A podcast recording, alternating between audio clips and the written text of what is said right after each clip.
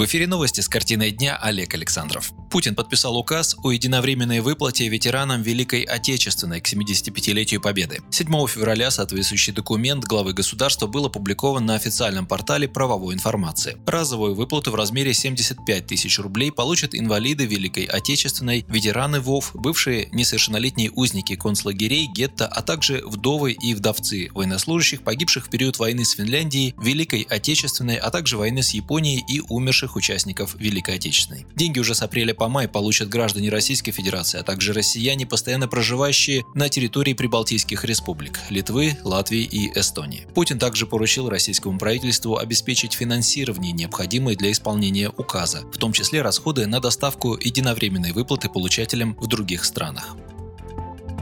Государственная Дума в первом чтении отклонила законопроект «Справедливой России», призванный повысить гарантии бесплатной медицинской помощи и убрать посредников между медицинскими организациями и пациентами. Соавтор законопроекта, первый заместитель председателя Комитета Государственной Думы по охране здоровья, член фракции «Справедливой России» Федот Тумусов объяснил, что необходимо принять расширенные гарантии медицинской помощи не только по квотам и нацпроектам, но и в целом. Кроме того, справедливоросы предложили избавиться от страховщиков, а для начала поставить их под контроль государства и законодательно указать, что никаких платных услуг в поликлиниках быть не может. Тумусов напомнил коллегам, что сейчас в России ежегодно растет число заболевших. За последние 6 лет стало на 12% меньше врачей, а дефицит специалистов в сфере составляет 50 тысяч человек. В первичном звене врачей в полтора раза меньше, чем нужно. Как следствие, россияне стали меньше ходить в поликлиники, а число госпитализаций уменьшилось за 6 лет на 6%. В целом финансирование медицины от государства сократилось в два раза в расчете на душу населения населения, подчеркнул депутат. По словам Федота Тумусова, в ответ оппоненты из «Единой России» возражали, что никогда еще в медицине не было столько денег. Но количество денег не связано с качеством медпомощи. Когда в больнице нет лекарств, деньги совершенно не нужны, резюмировал Справедливорос.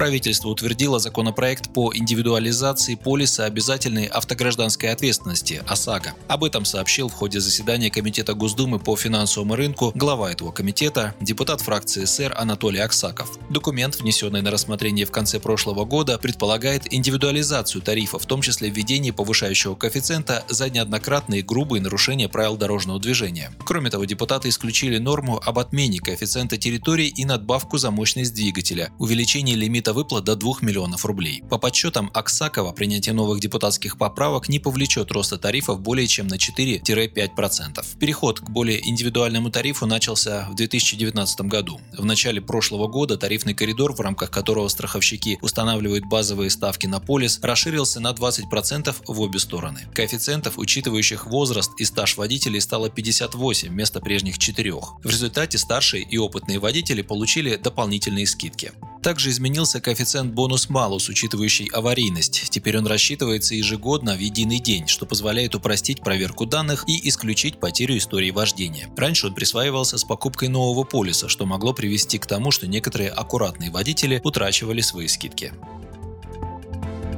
Справедливорос Олег Николаев решил возглавить правительство Чувашии и отложил уточнение бюджета. 6 февраля временно исполняющий обязанности главы Чувашии встретился с руководством партийных фракций в Госсовете республики. С одной стороны, рандеву носило протокольный характер, а с другой был решен принципиальный вопрос о переносе парламентских дебатов по уточнению бюджета республики. Профильным ведомствам необходима пауза, чтобы пересмотреть ряд позиций, которые казались незыблемыми при прежнем руководстве республики. Как бы, между прочим, Николаев сообщил, что сам возглавит правительство региона. Конституция республики предусматривает такую возможность. Риски для него очевидны, за чужую спину не спрячешься, за все ошибки придется отвечать самому. С другой стороны, этот шаг позволит и штаты чиновников сократить, и убрать излишнее дублирование. Предварительно Справедливорос в закрытом формате встречался с руководителями муниципалитетов республики. В Рио главы региона попросил их подготовить свои предложения по внесению поправок в бюджет. Реакция сети менеджеров городов и районов была весьма позитивной. На их проблемы наконец-то обратили внимание.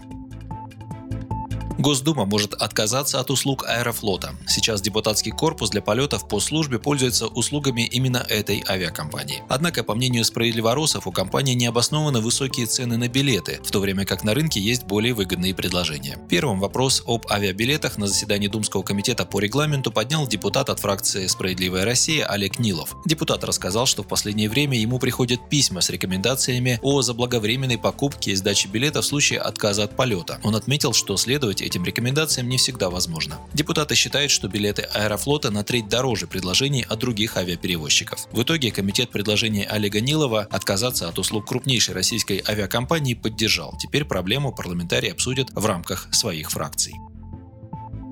И последнее. Жители Псковской пятиэтажки заработали на своем доме 252 тысячи рублей. Центр защиты прав граждан выяснил, что три года ЖЭК зарабатывал втихаря от жильцов, сдавая в аренду общее имущество дома коммерсантам. Стены пятиэтажки на улице Коммунальной 54 увешаны рекламными вывесками. Собственники сдавали место под баннеры и зарабатывали на этом. По крайней мере, так было до 2015 года. С тех пор за аренду общего имущества жители не получили ни копейки. Жильцы решили разобраться, куда делись их деньги, потребовали от своей управляющей компании отчет, но коммунальщики отчитаться не смогли. При этом они якобы ничего не знали о рекламодателях и условиях размещения рекламы. К делу подключился Псковский центр защиты прав граждан. Юристы разъяснили жителям, почему действия управляющей компании незаконные. УК, ТСЖ, ЖСК не имеет права самостоятельно передавать чердаки, подвалы и другое общее имущество собственников многоквартирного дома в аренду. Правозащитники направили жалобу в прокуратуру города Пскова с требованием проверить информацию о незаконном обогащении управляющей организации «Микрорайон Западный» на сдачу в аренду общего имущества дома третьим лицам, а также обязать ЖЭК сделать перерасчет жильцам. Об обращении в надзорный орган предупредили и саму управляющую компанию. Коммунальщики не стали ждать прокурорской проверки и в течение трех месяцев с октября по декабрь 2019 года сделали перерасчет жителям. В общей сложности пятиэтажки вернули 251